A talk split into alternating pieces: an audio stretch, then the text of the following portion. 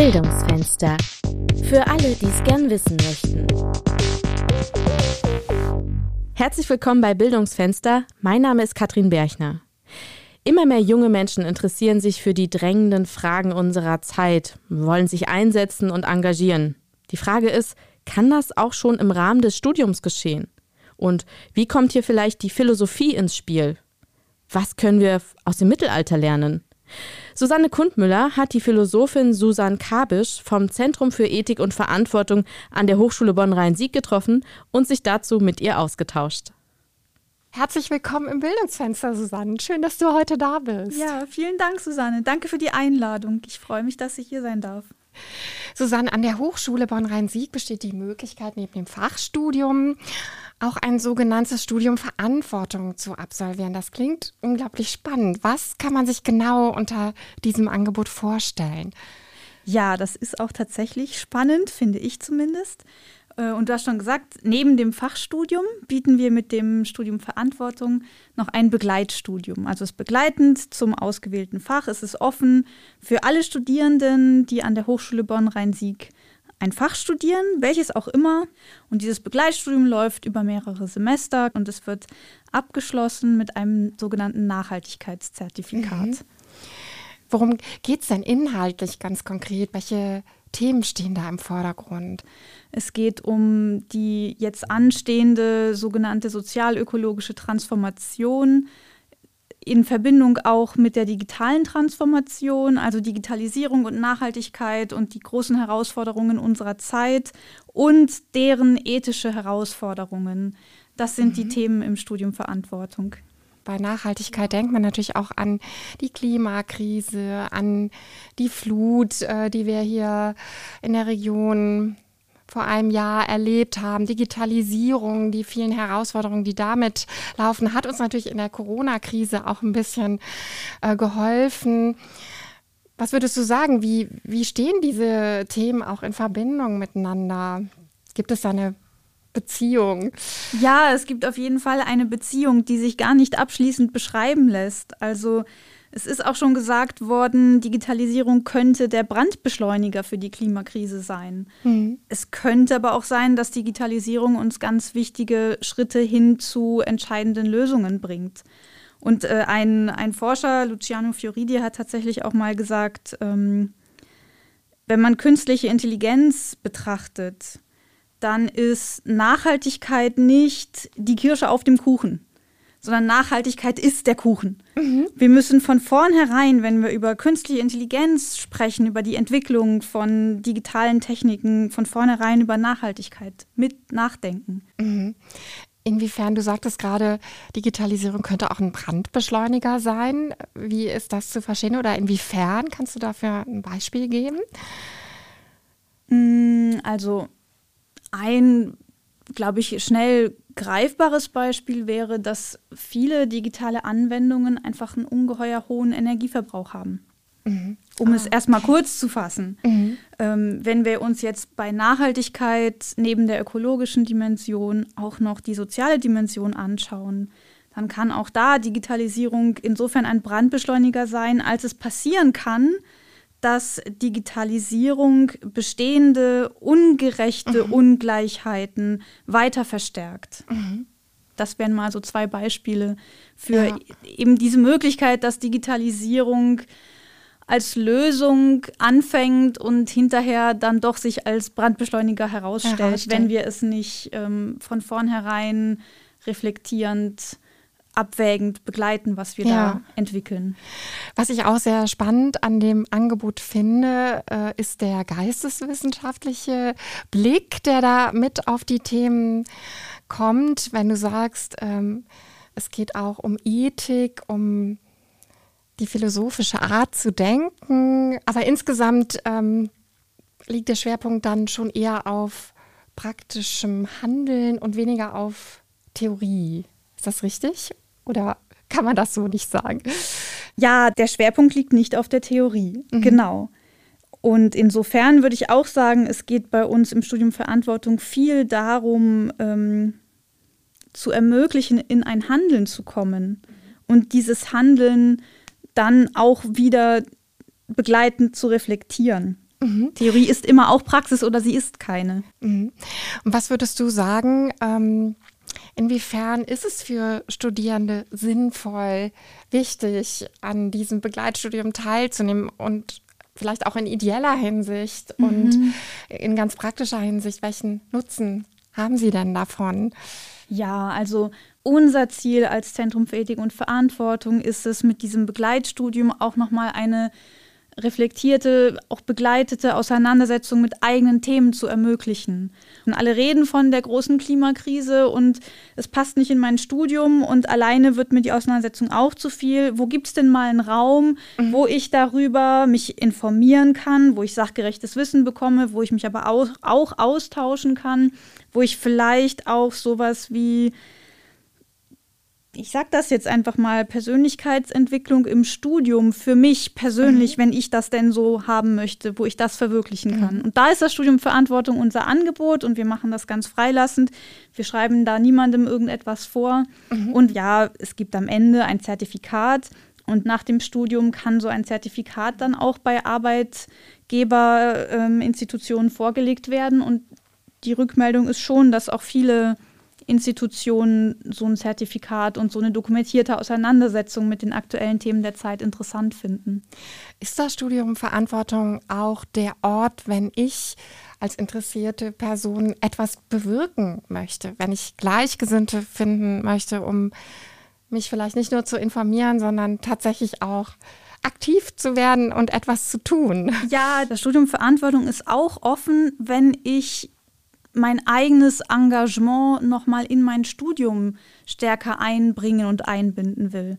Also angenommen, ich engagiere mich bei Fridays for, Fridays for Future und ich möchte, dass das irgendwie, dieses Engagement auch in meinem Studium einen Platz hat, dann kann das Studium Verantwortung eine Möglichkeit sein. Also was wir ganz konkret anbieten, ist, dass wir sagen, das Studium Verantwortung bietet einen Leistungspunkt an für dieses Engagement, solange es denn dann auch reflektiert ist. Also so eine Reflexion könnte bedeuten, ich engagiere mich und dann schreibe ich darüber eine kurze Ausarbeitung und oder stelle das nochmal im Begleitseminar zum Studium Verantwortung vor und oder mache darüber einen Podcast oder was auch immer. Wir sind mhm. auch äh, dankbar und offen für die Ideen, die die Studierenden mitbringen.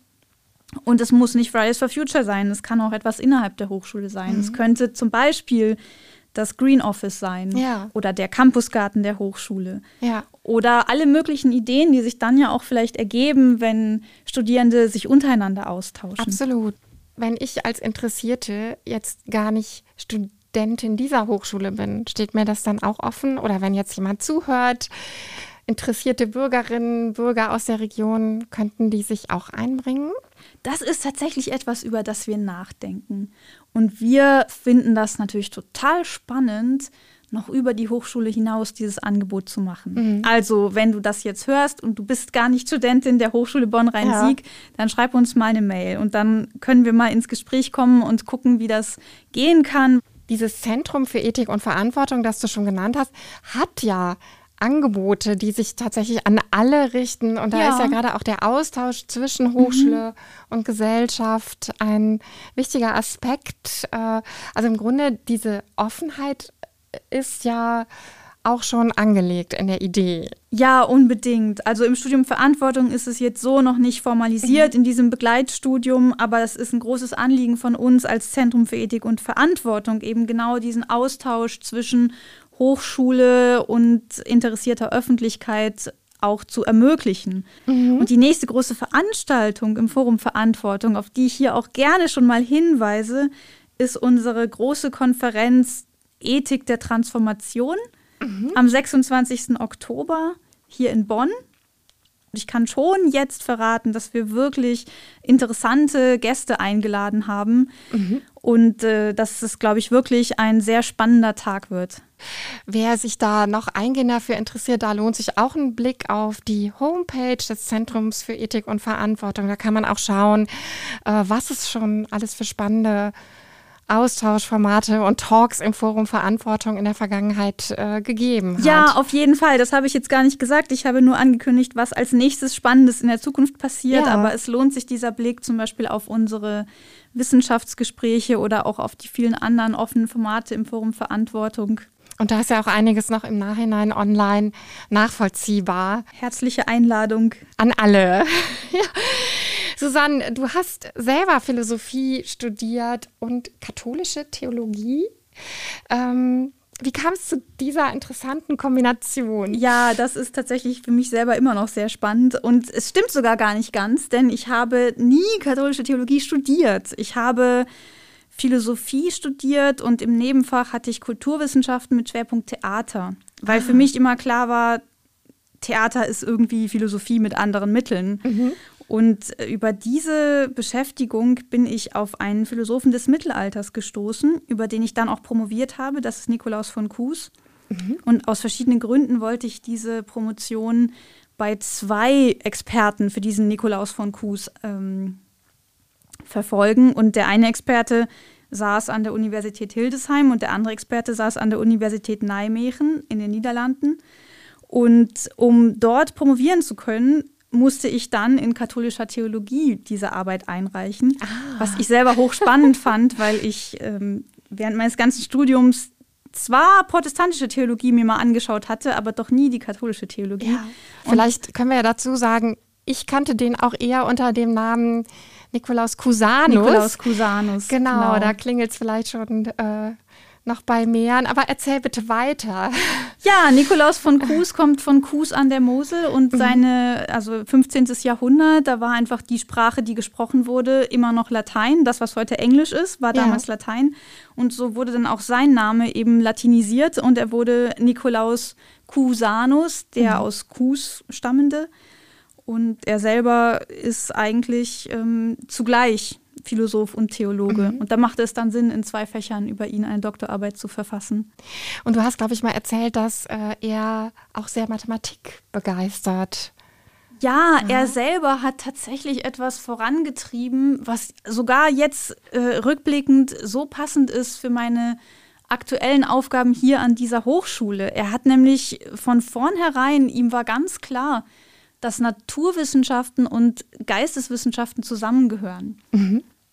Und er hat dafür auch viele, viele Beispiele gefunden. Und zum Beispiel hat er versucht, ähm, seine hochtrabenden Spekulationen über Gott und Mensch und Welt und wie alles zusammenhängt mit Mathematik begreifbarer zu machen, nachvollziehbar mhm. zu machen. Also mhm. die Idee ist, er schreibt einen Text und er findet eine mathematische Formel, die das, was er beschreibt, nochmal anders ausdrückt oder er findet mhm. eine geometrische Figur, um das nochmal anders darzustellen, was er geschrieben hat. Mhm. Und die Lesenden vollziehen das danach anhand dieses mathematischen Rätsels, nennt er das, oder ja. anhand dieser geometrischen Figur und kommen dabei in ihren eigenen Denkvollzug, den sie dann nochmal wieder auf einer anderen Stufe reflektieren. Und mhm. so wird das Lesen selbst eigentlich zu einer Erfahrung dessen, was der Text beschreibt. Ah ja. Nee, das klingt äh, ja sehr überzeugend, dass man im Grunde versucht, äh, wenn man jetzt die verschiedenen Disziplinen als ähm, verschiedene Perspektiven auf einen mhm. Gegenstand, verschiedene Arten Erkenntnis zu gewinnen, äh, wenn man das tatsächlich versucht zusammenzubringen. Ja, und das macht er wirklich auf ganz viele verschiedene Weisen. Also die Mathematik ist nur ein Beispiel. Ich war ja damals während meines Studiums auf ihn gekommen, weil er im Grunde einen anderen Text geschrieben hat, der seine eigene Rezeptionssituation regelrecht inszeniert. Mhm. Also er hat einen Text geschrieben, der ist zugleich ein Theater. Mhm. Und äh, das hat mich damals für ihn begeistert. Würdest du denn auch sagen, bei diesen großen Fragen, die uns beschäftigen, die Herausforderungen, die wir bewältigen müssen, da setzt man vielleicht manchmal vielleicht auch zu mhm. sehr auf Technik, auf unseren mathematisierten Blick. Inwiefern können uns denn vielleicht gerade auch die Geisteswissenschaften bei der Lösung dieser Fragen helfen? Mhm. Ja, ich habe das auch schon bevor ich an diese Hochschule kam, oft gehört, Technik ist neutral. Es kommt darauf an, was wir Menschen damit machen. Oder auch, äh, warum sprechen wir über Verantwortung? Das regelt doch die Technik. Und da brauchen wir Geisteswissenschaften, um nochmal von einem anderen Standpunkt aus draufzuschauen. Denn ich bin der Auffassung, nichts ist neutral. Technik ist nicht neutral. Und Ethik lässt sich nicht an Maschinen delegieren. Ethik lässt sich nicht äh, an Algorithmen auslagern. Ethik lässt sich nicht algorithmisieren. Mhm. Und was Nikolaus von Kues uns da auch beibringen kann, ist ähm, zu verstehen, es gibt keinen neutralen Standpunkt. Mhm. Es gibt nicht die Möglichkeit, sich aus den kontingenten Zusammenhängen herauszulösen und in einer reinen Theorie auf die Welt zu schauen. Sondern jede Theorie hat immer schon ihren Standpunkt in der Praxis ja. und jedes Denken geschieht immer von einem bestimmten kontingenten Standpunkt aus. Und das ist eben das, was er auch in seinen vielen Texten immer, immer wieder neu regelrecht inszeniert. Wir brauchen, um etwas zu verstehen, mehrere Perspektiven und wir brauchen immer auch die Perspektive der anderen. Mhm. Alleine kann ich nichts begreifen. Mhm. Ich brauche die anderen Personen, die mir von ihren Perspektiven erzählen und ich brauche auch die anderen Fächer, die nochmal ja. andere Dinge sichtbar machen. Und, und auch vielleicht die unterschiedliche Art, darüber dann zu sprechen. Und die unterschiedliche Art zu sprechen, genau. Das heißt unter Umständen auch, ich, ich habe manchmal das Gefühl, das heißt, äh, man muss regelrecht eine neue Sprache lernen mhm. oder regelrecht auch eine neue Sprache lehren. Und äh, auch das üben wir bei uns am Zentrum für Ethik und Verantwortung noch mit uns selber. Also wir sind selber auch interdisziplinär aufgestellt. Wir sind nicht alle PhilosophInnen, äh, ganz im Gegenteil. Wir haben ähm, bei uns sowohl jetzt äh, im engeren Kreis der Mitarbeitenden als auch im erweiterten Kollegium mit den Honorarprofessuren viele verschiedene Fächer und manchmal braucht es regelrecht Übung, da eine gemeinsame Sprache mhm. zu finden und sich zu verstehen. Also Interdisziplinarität passiert nicht von alleine. Mhm. Äh, wenn ich einen Menschen treffe, der spricht nur Französisch und ich spreche nur Englisch, dann können wir uns noch nicht verstehen. Ja. Und äh, dass das auch einfach geübt werden muss und dass dann vielleicht noch was Drittes rauskommen kann. Ja. Äh, das ist etwas, was ja unter anderem Nikolaus von Kues uns lehren kann. Mhm. Es gibt keine eine eindeutige, übergreifende große Erzählung. Es gibt mhm. nur viele Perspektiven. Und Nikolaus von Kues hat das auch in seine Formel gebracht vom vom wissenden Nichtwissen oder vom gelehrten Nichtwissen. Mhm. Weil das kann ich wohl wissen und das kann ich immer besser verstehen. Also wenn ich diese vielen verschiedenen Perspektiven habe und mir aneigne und mir anhöre und mich auseinandersetze, dann verstehe ich immer besser, dass ich nichts abschließend wissen und nichts abschließend erkennen kann. Mhm. Und das ist ja aber auch eigentlich etwas, was ein Paradigma der modernen Naturwissenschaften ist. Mhm. Etwas ist nur so lange gültig, bis es widerlegt ist. Mhm. Ja, ich finde dieses Plädoyer für die Vielfalt der Perspektiven einfach auch nochmal sehr wichtig in Zeiten, wo man zu, zunehmend wieder auch mit Intoleranz zu tun hat und mit Rassismus. Ja. Also auf ganz vielen Gebieten sehr, sehr wichtig, immer wieder daran zu erinnern, dass wir davon eigentlich auch nur profitieren können. Das ist ja. diese ganz unterschiedlichen Sichtweisen gibt. Jetzt ist die Frage fast schon überflüssig, aber ich stelle sie trotzdem nochmal. Was hat dich als Geisteswissenschaftlerin hier an eine doch eher technisch, mathematisch, naturwissenschaftliche Einrichtung geführt? Das hat sich ja fast schon ein bisschen erklärt, aber. Ja, tatsächlich. Ja, ich kann es auch nochmal ein bisschen anders erklären. Mich hat eigentlich hierher geführt der Wunsch, wieder stärker auch eben beruflich ähm, in den aktuellen Zusammenhängen der Welt zu arbeiten. Mhm. Und ich habe unbedingt mir erhofft, nochmal so einen Schritt rauszumachen aus dem sogenannten akademischen Elfenbeinturm.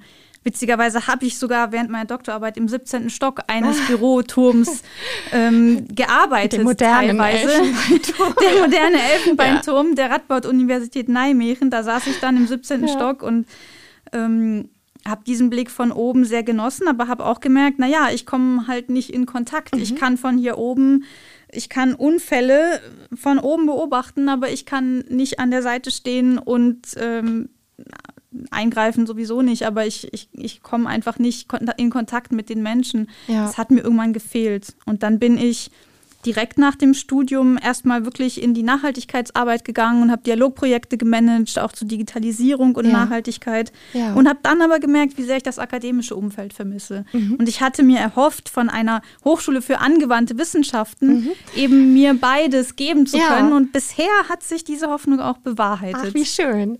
Und was ich mir noch wünsche, du hattest vorhin von Vielfalt auch gesprochen. Ich wünsche mir auch, dass ähm, vielleicht gelingt, noch stärker fassbar zu machen, wie Nachhaltigkeit und Vielfalt auch aufs engste miteinander zusammenhängen, wie, wie das eine nicht ohne das andere geht. Dann drücke ich ganz fest die Daumen und ganz lieben Dank, Susanne, für das Gespräch. Ja, vielen Dank.